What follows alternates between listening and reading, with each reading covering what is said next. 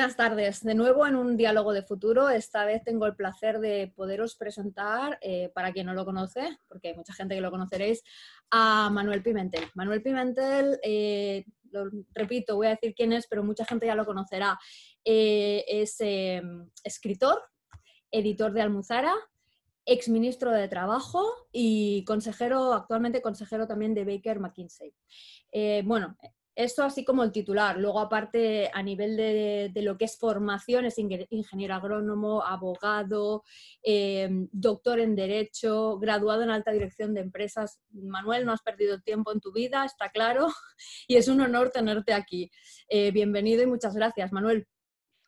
Eh, muchas gracias por la invitación. Fíjate, antes nos llenaban de orgullo pues las carreras y era como una eh, motivación personal hoy ha cambiado tanto que muchas de las carreras tienen, en fin, que reorientarse y por tanto es más bonito el camino que queda siempre que el que ya transcurrió. Estoy muy de acuerdo contigo. O sea, de hecho, vamos a hablar de eso, de las carreras profesionales, del futuro del trabajo. Nos, vamos nos, estamos ya abalanzando casi en los temas, pero antes pasamos un momentito por el libro pero estoy muy de acuerdo contigo de que realmente ahora hay mucho más interés a veces en el camino que no solamente en el, en el destino.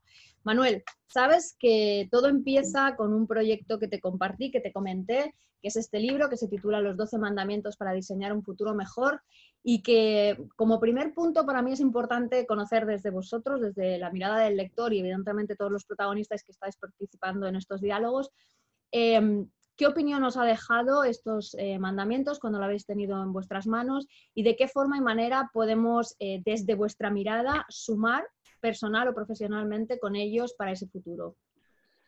Bueno, a mí los mandamientos, coincido con ellos, me parece muy oportuno. En el fondo todos apuntan, y, por hacer una verdad, como los diez mandamientos que se resumen en dos, ¿no? Amar a, Dios como a ti mismo y al prójimo, eh, eh, amar a Dios y al prójimo a ti mismo, ¿no? En el fondo todo esto se resume en que no estamos solos, tenemos que tener una interrelación con los demás, con la naturaleza, eh, con las generaciones futuras, con, y eso hace que solo se pueda regular con una serie de valores compartidos, ¿no? Es decir, en el fondo no estamos solos, tenemos que pensar en nuestra línea y en la de los demás, ¿no? Y me parece que eso, las líneas de futuro van por ahí, eh, no solamente porque sean hermosas y convenientes, sino también porque son imprescindibles, necesarias y de pura supervivencia. Ah, mm, sí, mira, tú has compartido un poco con una visión que tuvo Diego Soroa también, que decía que al final estos mandamientos no dejaban de ser más que unos principios, unos principios de un movimiento o de un propósito, y es exactamente pues así es como están reflejados. Me parece genial, no estamos solos, es verdad. Eso es una de las partes interesantes de empezar a darnos cuenta porque eso también es parte de uno de los diálogos, es decir, que si avanzamos en individualidad tenemos un gran riesgo, o sea que la colectividad es algo que parece que nos estamos todos eh, avanzando a su futuro con esa visión colectiva. Avanzamos un poquito más. Y aquí es donde empieza el otro transversal, que en este caso pues está reflejado en los objetivos de desarrollo sostenible, no como marco único, sino como marco un poco de referencia. Y eh, abordándolo desde aquí, entendiendo el desarrollo sostenible, me gustaría tratar contigo sobre todo el futuro del trabajo, que es un poco donde más eh, te he conocido y donde más sé que pues, tu experiencia es dilatada. Em, situándonos en la revolución 4.0, que con algún otro participante ya hemos hablado. Manuel, si tú quieres, para empezar, pues no sé, quieres, defínanosla, ponnos un marco, ¿sabes? Porque también a veces no todo el mundo está tan familiarizado con los conceptos, pero a partir de ese marco, para ese futuro en el que de alguna forma ya estamos en esa revolución, viviendo en esa revolución 4.0, ¿cuáles son los que tú destacarías como talentos y capacidades que nos, más importantes que nos tenemos que llevar, o sea, o tenemos que trabajar los individuos? Teniendo en cuenta que además el otro día leía que en el futuro del trabajo, el World Economic Forum publicaba que el 50% de las habilidades cambiarán en los próximos cinco años. Entonces, ¿cuáles nos quedamos? ¿Cuáles nos llevamos? Una reflexión previa sobre lo que economía 4.0, que en verdad ya estamos en, ya estamos sacando los libros 5.0, es decir, que esto va muy rápido, porque ya el 5G está aquí y nos marcará. Eh, una economía 5.0 no solo que tengamos ordenadores y, redes sociales y correo electrónico y sistemas inteligentes, mucho más allá. Es que ha cambiado la economía. Eh, si antes la economía básicamente era vender productos, eh, energía y servicios personales, ya sea turismo, hostelería, etcétera, a partir de ahora ya vendemos servicios puramente digitales, es decir, lo digital se convierte en un medio y en un fin. Eh, pasamos parte de nuestra vida en lo digital y una transformación que no ha hecho sino comenzar.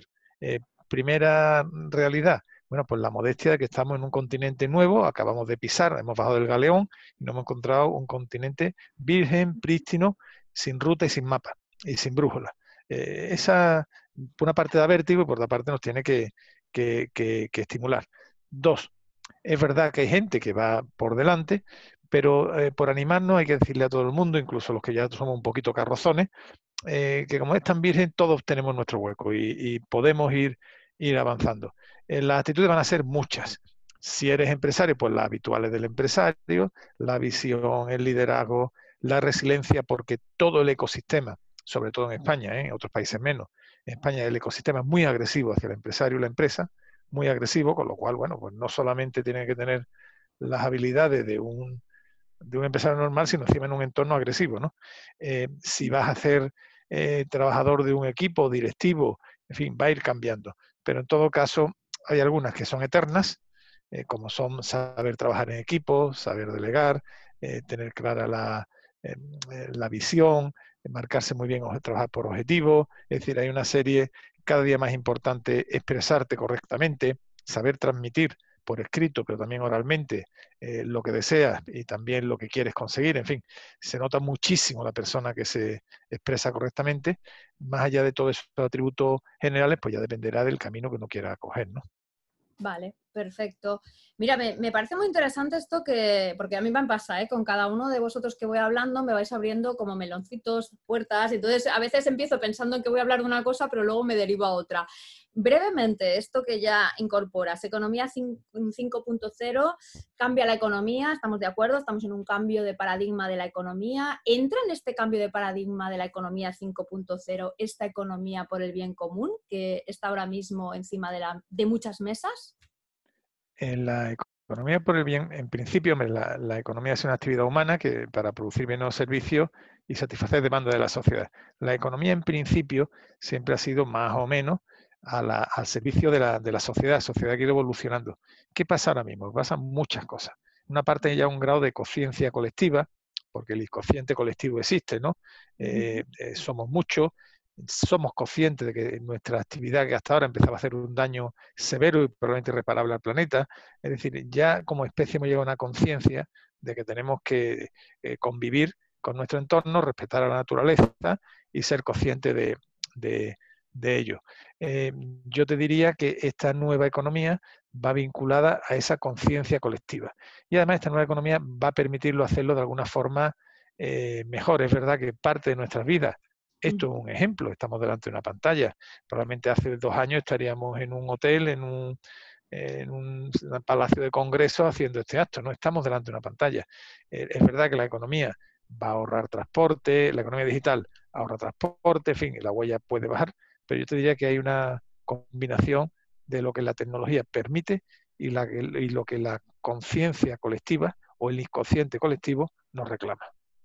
Muy bien, entonces está claro que aquí los responsables en que llegue esa economía del bien común somos nosotros, no la tecnología. La tecnología tiene que estar a disposición de nosotros, ¿no?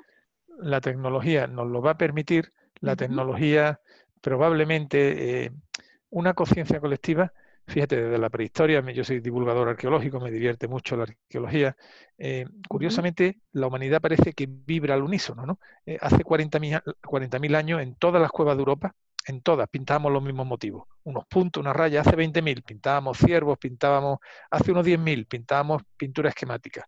¿Qué quiere decir? Que ya hay unas conexiones extrañas de consciente colectivo. Ahora también, que apunta hacia la convivencia y respeto, ¿no? Pero es que las nuevas tecnologías también ceban esto, ¿no? Pues la interrelación, eh, el, zumbido de la, del panal de la abeja eh, se hace más intenso, ¿no? Con lo cual eh, las nuevas tecnologías ayudan, pero claramente las nuevas tecnologías es, un instrumento poderosísimo que al mismo tiempo ceba esa, esa, esa, esa conciencia. Esto va a ser muy fuerte, ¿eh? lo que estamos hablando viene con una fuerza eh, transformadora de mentes y de sociedades. Muy de acuerdo, pero bueno, para eso estamos, ¿no? Para sumar esos ingredientes hacia cómo podemos funcionar esos futuros, poniendo los ingredientes que nos parezcan los mejores y los que creamos que son alertas, por lo menos, no digo quitarlos, pero sí tenerlos en otro radar, ¿no? Eh, estoy muy de acuerdo, ¿eh? Lo de la inconsciencia colectiva, lo de que la humanidad vibra siempre de una forma eh, colectiva. Para mí es que le pongo un símil muy parecido a como yo identifico las tendencias. Yo siempre digo que las tendencias son esas vibraciones más altas que tú identificas en el común de, tus análisis, ¿no? Y que además es cierto que muy probablemente la generación de una inteligencia artificial nos ayude a que aún esas vibraciones sean más altas. No digo que la inteligencia artificial tenga que identificarnos esas vibraciones, sino que nos puede ayudar, ¿no? Interesante. La inteligencia artificial probablemente, quién sabe, eh, sea nuestro sucesor evolutivo. Nosotros somos unos animales, eh, somos inteligencia sobre carbono, por decírtelo muy fácil, y estamos construyendo inteligencia sobre silicio. Eh, la inteligencia le da igual el soporte, ¿vale? Ahora reside en nosotros, una serie de neuronas, unas cosas, dentro de poco residirá en, en silicio y probablemente Darwin continúa actuando, pero la inteligencia no demasiado tiempo futuro puede tener vida propia fuera de nosotros. Sí, estoy de acuerdo. Yo creo que mm, la inteligencia como, bueno, igual como una capacidad de acumulación de datos, una serie, o sea, creo que también estaría muy interesante, pero no nos vamos, no podemos dilatarnos por el tiempo que tiene, definir qué entendemos por inteligencia. ¿no? Yo creo que hay unas ciertas inteligencias, o sea, inteligencias intuitivas, inteligencias adaptativas, inteligencias emocionales, que van a ser más difíciles que nos las sustituyan la inteligencia artificial. Pero en otros casos sí que estoy muy de acuerdo y me parece una gran aportación la que dices de que al final la, inteligencia se soporta, o sea, tiene unos soportes y puede cambiar de soporte. Igual eh, la inteligencia artificial es el próximo soporte a esa inteligencia digamos, más vulgarmente conocida, sin, que la palabra vulgar suene mal, ¿sabes? Bueno, interesante.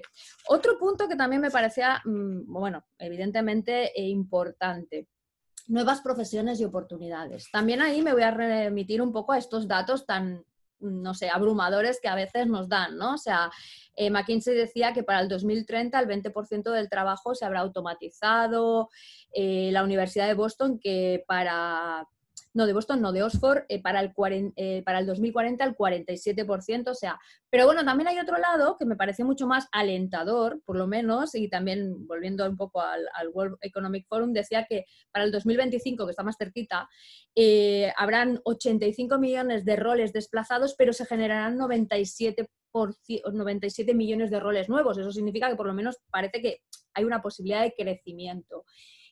¿Qué intuyes tú que pueden ser eh, las nuevas profesiones del futuro? ¿Tenemos información para poderlo mm, decir o todavía no? Primero un simple análisis cuantitativo, ¿no? Es decir, llevamos ya años avanzando en esa automatización, las nuevas tecnologías, muy incipientes todavía, pero ya llevan ya unos añitos. Y por decir lo que ha pasado hasta ahora, si nos sirve de precedente, hoy en día en el mundo hay mucho más empleo que hace 10 años y muchísimo más que hace 20. Por tanto, hasta la presente, la experiencia, lo empírico nos dice que eh, la sociedad digital destruye empleos que se quedan viejos, pero crea muchos más. Por lo tanto, el total no necesariamente cualquier tiempo pasado fue mejor. ¿vale? Lo que sí es verdad, y es muy importante, que hay muchos oficios que van a morir. Por tanto, primer aviso a navegante. Si uno ve que su oficio, su tecnología empieza a languidecer, pues hay que ponerse las pilas y aprender y otear y, ver, ¿no? Porque al final eh, lo que tiene que pasar va a pasar inexorablemente, ¿eh? inexorablemente.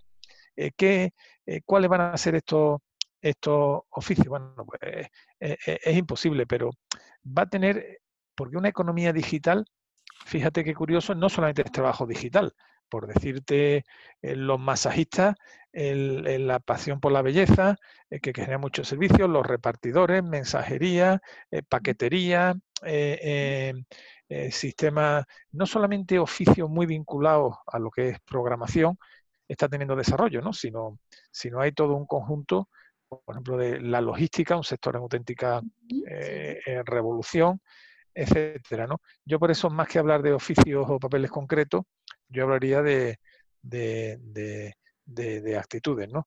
Eh, probablemente, fíjate, tú y yo estamos haciendo una videoconferencia, yo estoy ahora mismo en la editorial, eh, nuestro soporte, no solamente que trabajemos cada día más con, con correo, nuestro soporte de contenido, que sigue siendo el papel prioritariamente, pero cada día ya más son el ebook, el audiolibro, que empieza a ser muy importante, suscripción, lo combinamos con contenido audiovisual, en fin, ya la realidad pues nos muta nuestros negocios.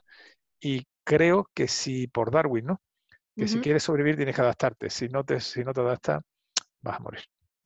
Absolutamente, coincidís. Bueno, esto es lo bonito, ¿eh? Esto es lo bonito que personas que no se conocen, que venís de campos diferentes, que yo al final, el único nexo que tenéis en este momento soy yo y que soy un poco la que voy desgranando esas cosas que de alguna forma, como tú dices, reverberan más alto y que tienen puntos de coincidencia. Es este aspecto que tú dices, ¿no? Al final, eh, Laura también lo decía, la directora de investigación de Elisaba, decía que no sabemos ni no podemos todavía pronosticar qué profesiones va a haber en el futuro, pero y que sabemos que además que muy probablemente cada vez tendemos a cambiar de profesión en una vida de profesiones más frecuentemente, lo que sí podemos es trabajar esas actitudes, competencias y capacidades que nos ayuden un poco a, ir evolucionando. De hecho, hay proyectos que me parecen muy interesantes, que están muy ligados a esto, que hablan de cómo se puede eh, empezar a desgranar el genoma de las, de, los, de las ocupaciones para que una misma persona con ese ocupación eh, que tiene un genoma pueda migrar a otro de una forma más eh, sencilla, ¿no? por decirlo de alguna manera. Eh, mira, esto me lleva también a preguntarte, evidentemente, ya lo hemos dicho, ¿no? O sea, hay profesiones que están en riesgo. Tú eres ingeniero agrónomo, ¿vale? Eh, a mí mm, siempre, pues como que siempre estamos preocupados de unas cuantas eh, que las tenemos más cercanas, ¿no? Profesiones que sabemos que se pueden automatizar fácilmente, pues, eh, pues yo qué sé, los taxis o los taxistas, vaya, o todas las profesiones que de alguna forma también tienen cierta capacidad de repetición, que es un poco lo que ya hemos visto en otros diálogos. Pero eh, para mí algo importante y que a veces entra en incongruencias que quiero que tú me expliques, ya que lo, puedes manejar mejor o puedes darme tu visión, es, por ejemplo, profesiones como la agricultura. ¿Tú crees que son profesiones que son fácilmente automatizables? Y si es así, ¿no entra en cierta incongruencia con esas otras corrientes que son un poco más, em, ¿cómo te diría?, que se entienden más desde el desarrollo sostenible, que es el estar muy al lado del productor, el conocer de dónde viene tu alimentación, el, estar un poco cuidando ese, ese, ese, origen del producto? Necesariamente tiene que ser compatible ambas realidades. Eh, hay, una hay una agricultura que va a ser pues, muy, cuidadosa, de medio ambiente, ecologista, del pequeño productor, que está muy bien, hay que apoyar, es maravillosa, pero que eh, no nos dará a comer a toda la humanidad. Eh, no, se, no sería capaz de generar o, o, digamos, tendríamos que obligar a parte de la población a que trabajara para nosotros y afortunadamente eso no, no es posible. Hay que compaginar una agricultura, digamos, más productiva con todos los requisitos del medio ambiente. La tecnología lleva tiempo incorporándose a la agricultura y los principios de conservación del medio también, es decir, no tienen nada que ver los productos que se utilizan hoy con los que se estaban hace 20 años no tiene nada que ver las técnicas de labranza o con las que hacían hace 20 años, ¿no? Es decir, eh, va mejorando, cada día hay más agricultores ecológicos, la trazabilidad está bien. Eh, entonces, yo qué creo ahí, claramente que como otros sectores industriales, pues tenemos que ir combinando ambas, un cuidado exquisito con el medio ambiente, pero también atención, ¿eh? que la humanidad tiene que comer y tiene que comer unos costes razonables. En la alimentación jamás en la historia de la humanidad ha estado tan barata como ahora. Es decir, para una familia media, nunca en la historia la cesta de la compra supuesto tan poco como supone ahora. Ahora supone mucho la vivienda, la formación, en fin, el ocio antes. Hay eh, determinados rubros eh, y la alimentación ha ido bajando, bajando. Probablemente ya esté tocando un mínimo, no pueda bajar más ya. Eh, y no, no descartemos que en el futuro incluso pueda tener un, un incremento. creo que la agricultura tiene futuro, necesariamente tenemos que comer y tenemos que comer, o sí o sí, dos veces o tres veces al día mínimo, y, y, por tanto la agricultura va a ser necesaria y tendrá que adaptarse, sin duda. Absolutamente. Sí, no, no, sí, yo como sector desde luego no, no lo pongo, vamos, en riesgo porque tengo claro que ese sector eh, crece, ese sector se mantiene. Eh, me cuesta más a lo mejor pensar qué va a pasar con las profesiones o los profesionales de ese sector, ¿no? O los oficios de ese sector. Eh, creo que evidentemente, como tú dices, hay, una, hay unas posibilidades muy grandes de que haya mm, combinaciones en las que, pues bueno, también la tecnología ayude a, por un lado, eh, mm, mejorar pues, eh, y acercarnos a tener productos que con la trazabilidad más clara, que estén mucho más en consonancia con el desarrollo sostenible y además de un volumen que pueda alimentar a, todo el mundo. Eso está claro, ¿no? Que no solamente sean pequeñas producciones agrícolas orgánicas, que eso es más difícil que realmente, a no ser que, está muy bien, completamente de vida, no va a ser posible. Que, está muy bien, que está muy bien y hay que apoyarlas, y, pero que no va a reñir con lo otro. De hecho, ya el mercado por lo que hablábamos antes, está premiando aquellas marcas que son cuidadosas, que cuidan tu salud, que cuidan su calidad, que son respetuosas con el medio ambiente. El mercado lo, lo premia, ¿no? Pero lo premia a un rango de, costo, ¿eh? Es decir, que la democracia del supermercado te dice muchas cosas, que una cosa es lo que decimos y otra cosa es lo que compramos, ¿vale? no, no, yo, esto es como lo de la, esto es como lo de la televisión, ¿verdad? Que en teoría todos vemos las dos, los documentales de arqueología, pero la práctica es el tomate y el sálvame quien tiene la gente, ¿no? Es decir, mentimos como bellacos y compramos, muchas veces tenemos que comprar lo más barato, eh, que no necesariamente siempre, pero bueno, esa pulsión va a estar en la vida y hay que llevar los equilibrios para adelante, ¿no? Totalmente, pero bueno, ahí ha estado la primera frase que tú has dicho. Al final estamos, estamos, no estamos solos, vivimos en colectividad y más tenemos, o sea, tenemos que empezar a aprender en cada una de nuestras culturas, porque hay culturas que lo tienen más, más interiorizado y algunas que otras, que aquí al final ese mi primer mandamiento es el que rige, ¿eh? mi, lo que mi comportamiento impacta en en el, común. Entonces, si yo quiero favorecer determinadas economías, tengo que consumir de determinada manera. Eso, pero bueno, hablando un poco de lo que estábamos diciendo, la agricultura, estoy de acuerdo en que, por poner ese ejemplo, creo que pone muy bien el ejemplo de que no está reñida la sostenibilidad con la tecnología, lo único que puede estar reñido es qué puestos de trabajo se mantienen ahí. Entrando un poco en ese punto, que también es uno de los que eh, quería mm, comentar contigo esos puestos de trabajo que están en riesgo, evidentemente hay un, detrás todo un foco de conversación que tiene que ver mucho con la automatización, con los robots, con que nos van a sustituir. Bueno, pongamos el caso de que nos sustituyen. Yo soy de poner hipótesis. Venga, hay un montón de trabajos que nos sustituyen. Eh, una de las alternativas que se está hablando es la cibercotización, bueno, la renta mínima también, una serie de cosas. ¿Nos puedes explicar un poco qué es lo de la cibercotización y bueno, tu opinión, por decirlo de alguna manera, ¿qué pros, qué contras ves tú en esa, en esa posibilidad y en esa posible realidad? Manuel. Son dos temas, dos temas muy interesantes y muy distintos, ¿no? Empiezo por el segundo, que es la renta mínima, un tema intelectualmente muy interesante, ¿vale? Eh, todavía probablemente no haya la madurez. ¿Qué viene a decir la renta mínima? ¿Cómo la automatización va a hacer que eh, lo que sí es verdad que las tecnologías al hacerse globales tienden a la concentración de riqueza, que eso sí es muy mm. evidente. San Google tiene toda la pasta del mundo, porque todos tenemos que pasar por él, ¿vale? Y San Facebook y todo esto se la llevan todo para arriba. Entonces, eh, eh, unido eso con la automatización, pues eh, algunas teorías mantienen que deberíamos tener una renta mínima para todos. es un tema a estudiar intelectualmente. Hay algunas pruebas, Finlandia, quiero recordar, no le fue bien, pero eso es un tema a estudiar y analizar eh, todavía no hay grado de maduración, pero intelectualmente veremos cómo es el futuro que está por escribir, ¿eh? y yo no descarto nada en ese, en ese sentido.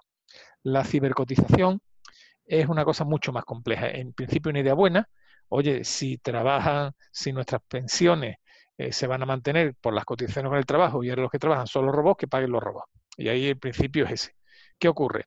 Primero que es muy difícil definir qué es un robot. Porque eh, el robot de las películas es muy fácil, o incluso el de los coches, que es un brazo que pone. Pero los sistemas ahora mismo, aquí, en esta pantallita que están viéndonos, hay muchos sistemas inteligentes que cambian la imagen, que la ponen doble, es decir, hay todo un robot, un sistema que ya automatiza y antes esto harían falta 20 personas para hacer esta pequeña conexión, gente grabándonos, montando, el operador de pantalla. Quiere decir que realmente la eh, automatización es mucho más que un robot robot es la caricatura, el robot en el fondo es una herramienta, es una máquina tonta, lo importante es la inteligencia. Con lo cual, yo creo que como idea es buena, como aplicación es muy complicada y por tanto habrá una derivación a que parte de las pensiones tenga que ir a, impuestos eh, generales. Ok, o sea, no lo ves como algo, o sea, sí, porque por ejemplo yo leía cosas mm, que me parecen como muy de cuestionar, ¿no? O sea, en realidad, y más allá de que luego me gustaría, pues, yo siempre soy de poner hipótesis. Y si pasa, ¿cómo nos situamos ahí, no? Pero ciertamente es que todo el, proceso es complejo, ¿no? Porque dices, bueno, ¿en qué condición? Primero eso, ¿no? Mm, definición de robot y entonces cuando ya empiezas a definir cuántos trabajos ha sustituido a ese, ese robot o robots, ¿no? Porque lo que tú dices, aquí podríamos pensar que está sustituyendo a lo mejor una o dos funciones y resulta que si analizamos son 10, ¿no? lo que estamos viendo nosotros ahora mismo, aquí hay muchos puestos que hace 20 años serían 20 o 30 personas y ahora lo hace solo un sistema, ¿no? Teniendo en eh, cuenta que luego está el otro lado, que es cuántos ha generado, ¿no? O sea, tendríamos que tener una balanza, ¿no? Ahí, digo yo. Y es muy complicado delimitar dónde empieza y dónde termina un robot, ¿vale? Aquí en, esto que estamos haciendo ahora mismo, que no cabe duda que hay, ¿a quién le pagamos, le metemos el impuesto? Es, es, complicado, eso yo lo veo como principio bien, digno, pero en la práctica veo muy difícil delimitar ese, ese perfil. Y cada día más, si vamos a una sociedad digital de conocimiento, la fabricación la máquina que pone tornillos va a tener un valor menor relativo con esto que estamos haciendo, que es el conocimiento en la red, el universo digital, donde ahí no hay robots, hay sistemas inteligentes. Eh, ahí va a ser muy difícil ponerle, ¿vale? Yo, por tanto, eh, creo que es un tema interesante a debatir y tal, pero eh, igual que la renta mínima, creo que el debate va a ir a más. La cibercotización va a estar ahí siempre, pero es como perseguir a un fantasma, es como abrazar el agua, se te escurre. Está, muy, bien, esa, metáfora o esa similitud de perseguir a un fantasma, porque eso es lo que te iba a decir, que al final yo leía mucho en el sentido de que la gente decía, bueno, ¿qué, en calidad de qué persona jurídica se le dice al robot? O sea, también porque al final es como, bueno, o sea, tú cuando tienes que hacer una declaración de impuestos y todo, eso también tiene que tener una, no sé, una personalidad y ciertamente... ya la, como saben, la Unión Europea ya en alguna normativa de transformación digital da personalidad jurídica a los algoritmos. Es decir, un algoritmo puede tener personalidad jurídica y por tanto tener responsabilidad. Si tú pones tu declaración de renta en un algoritmo, en un programa, y el programa falla, tú puedes exigirle eh, responsabilidades al programa, ¿no? Es decir, por tanto, en última, la derivada de que lo posea o lo opere, ¿no? Eh, pero en los impuestos mucho más complicados sobre el robot. Eh, ahora, otro tema es que caigamos ya en, en el estímulo inverso que digamos España, que va mucho más atrasado tecnológicamente que los países más avanzados, que nos dediquemos a ponerle impuestos a los que invierten en tecnología, etcétera, etcétera, porque entonces sería ir retrocediendo, ¿no? Yo la cibercotización, y estoy en grupos de cibercotización porque me gusta mucho el tema, ¿no? Pero a medida que más a hondo, más veo, en fin, eh, un postulado hermoso, que está bien reflexionar, pero creo que el, esfuerzo, el esfuerzo en esa vía está condenado a la melancolía. Muy bien, pues me quedo con ese mensaje. Al final yo creo que es interesante ver que las reflexiones en torno a la renta mínima pueden ir a favor y crecer, en cambio las que están más hacia la cibercotización, pues bueno, digamos que en esta balanza no están avanzando hacia facilitarlo o verlo como una posibilidad.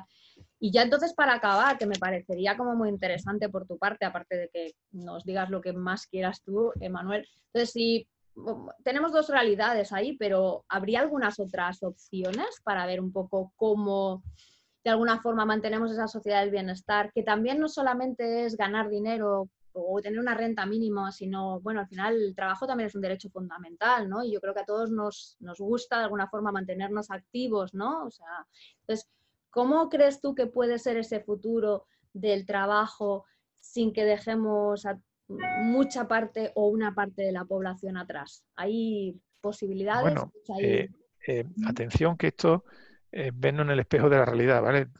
Tendemos a auto autoidealizarnos, siempre nos vemos a nosotros mismos como mucho mejor que nos ven los demás, es una cosa muy curiosa, ¿no? Eh, ese, ese, ese, paro, ese paro que tú dices es un paro característico español. No ocurre en el resto de países de OCDE, donde el paro es muy bajo y ahora mismo hay países de pleno empleo a pesar de todo esto. Nosotros tenemos mucho más desempleo que los demás, mucho más. Además, crónico, eh, duplicamos. Eh, mira, en la OCDE, pasar del 10%, que ser muy malo, muy malo, muy malo, pero muy malo, ¿eh? empeñarte en el error para que un país pase del 10% del desempleo. Nosotros andamos ya eh, frisando el 20 si metemos ERTE. En fin, ahí tenemos que hacer una autocrítica muy grave de lo que está pasando. Y además, atención, que veo dinámicas malas. ¿eh? Es decir, yo veo el mundo a una velocidad y, no, y nosotros seguimos, eh, yo creo que en este mundo digital nuestras normas, eh, mira, el Estatuto de los Trabajadores que ha hecho mucho bien y está muy bien, es una norma que tiene 40 años. Ya, 41. Se creó en el 80, ¿vale? En el 80. En el 80 la economía era mm, eh, industrial, postindustrial si quiere. La economía ahora no tiene nada que ver. Bueno, pues eh, eh, seguimos regulando todo esto con una norma de 40 años. Y encima las poquitas cosas en la Europa quieren otra vez retrotraerlo a hace 40 años. Y encima se crea un registro horario que, no tiene que ver con el europeo. En fin, yo creo que de alguna forma parte de la sociedad añora el pasado, cree que cualquier tiempo pasado fue mejor y no se da cuenta que la vida está por donde nosotros digamos. Mientras no nos convenzcamos que el futuro es digital. Y atención, eh, por lo menos lo que es el conjunto de ideas políticas que se debaten y de fuerza política no están en la sociedad digital y las normas que están haciendo no apuntan por ahí. Morales, a los que estamos con intereses o tenemos la oportunidad de ver varios países, eh, la diferencia es brutal, ¿eh? O sea, atención que nos quedamos atrás, ¿eh? Que nos quedamos atrás, ¿eh? Eso es lo que también hay que poner. Ese es un ingrediente a poner en eh, Y el debate, y el debate aquí esto es lo que decía Ortega hace cuando fue a Argentina, ¿no? Argentino a las cosas, como diciendo, dejaros de grandes lucubraciones, oye, que o estáis... Y en España está pasando una cosa muy curiosa, ¿eh? Debatimos grandes ideas o supuestos y vamos retrocediendo a un ritmo eh, muy marcado, ¿eh? Muy marcado. Pero en fin, Dios quiera que se, se enmienda. Estoy de acuerdo de que aquí hay mucho más eh, problemática coyuntural de países que no todo, a nivel global, porque nos metemos todos en el mismo saco, los mismos cambios y luego realmente hay que localizar con las problemáticas de cada uno. ¿eh? Hay muchos países, muchos países avanzados europeos, ¿eh? que en pleno empleo, vamos, que tienen que importar ingenieros, tienen que importar. Lo hemos tratado con temas como el, pues yo qué sé, el trabajo, la incorporación al trabajo o la, o la, brecha en el trabajo de los mayores, bueno, antes le decía los mayores de 50, ahora ya son los mayores de 40. Realmente, por ejemplo, España en eso, pues no somos muy, no, no sabemos buscar políticas que de alguna forma eh, entren eh, diferentes edades a trabajar conjuntamente. No, pero lo hacemos, lo hacemos al revés. ¿Qué hemos decidido? Pues limitar el despido de los mayores, ¿vale? Con lo cual ya nadie va a contratar a un mayor es que funciona, funcionamos porque seguimos pensando en la sociedad corporativa post-franquista donde todo el mundo, eh, claro, y vamos poniendo estímulos inversos siempre, ¿no? Una cosa psicológica muy importante. Eh, te agradezco. y esto es abrir una, herida y un camino, que, pero bueno, es importante que se eh. haya puesto aquí encima, porque además esto también lo hemos dicho muchas veces, que al final esa maravillosa palabra, porque también estoy de acuerdo contigo, hay muchas palabras que se quedan muy en vano, que es la resiliencia, al final tiene un enemigo que creo que es muchísimo más fuerte, por lo menos aquí, que es la resistencia. Eso es verdad. Eh, pues Manuel, muchísimas gracias. Eh, tu tiempo es poquito, o sea que te agradezco un montón que hayas estado con nosotros. y, muchas gracias y gracias por hacernos pensar y por divulgar los disparates que cada uno sentimos, pero bueno, entre el disparate de uno y de otra, para vamos, mí vamos avanzando. digo que hay que pensar y reflexionar estratégicamente y al azar, las dos cosas. Al final no sabemos cómo, pero el azar también funciona bien. Muchas gracias, Manuel. Un abrazo. Muchas gracias, Gemma. un abrazo. ¿eh? Cualquier cosa siempre estamos aquí, ¿vale? Muchísimas gracias. Un abrazo.